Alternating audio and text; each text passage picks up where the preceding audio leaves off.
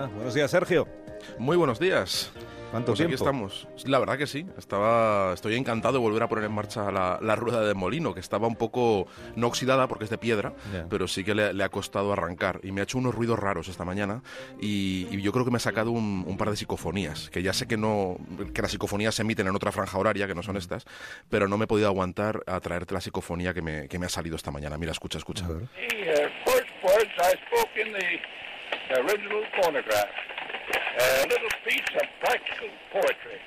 Bueno, me dicen que, que de ultratumba, de ultratumba sí que es, pero que no es una psicofonía realmente, ¿no? Que lo que me ha salido al darle la vuelta a la rueda del molino es la, la primera grabación de la voz de, de Thomas Alva Edison en 1877, que es una de las primeras grabaciones, eh, las, de las más antiguas que se conservan. Y si la traigo aquí es porque el gobierno se le ha despertado un interés vintage aquí en estas antigüedades, tanto que le ha dado por legislar sobre ellas este martes, sin ir más lejos, en el Consejo Extraordinario de Ministros.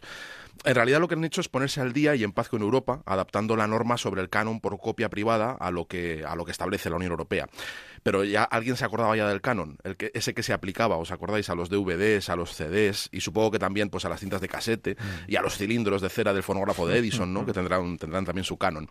Pues que habría que hacerlo, que sí, por supuesto, y que Europa lo exigía, pues claro que sí, faltaría más. Pero es que no deja de sonar a chiste que el gobierno se ponga ahora al día para legislar sobre lo que no son más que fantasmas y psicofonías, ¿no? Para actualizar parte del marco legal de una industria cultural que realmente en buena medida ha dejado ya de existir que no es que se haya hundido por culpa del gobierno, no, no le vamos a echar la culpa de todo, ¿no? Realmente eh, ni de este ni de los anteriores, ¿no?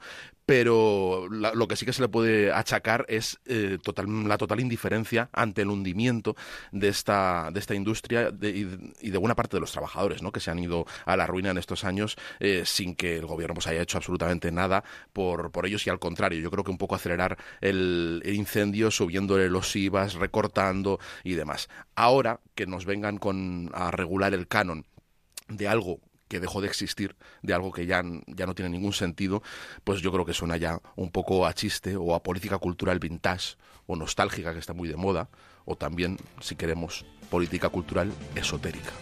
Ahí te dejo disfrutando de, de los rollos de Edison. Sí, a ver qué más me sale al darle más vueltas. A ver. Cuídate, Sergio. Hasta el próximo día. Hasta luego. Adiós, adiós.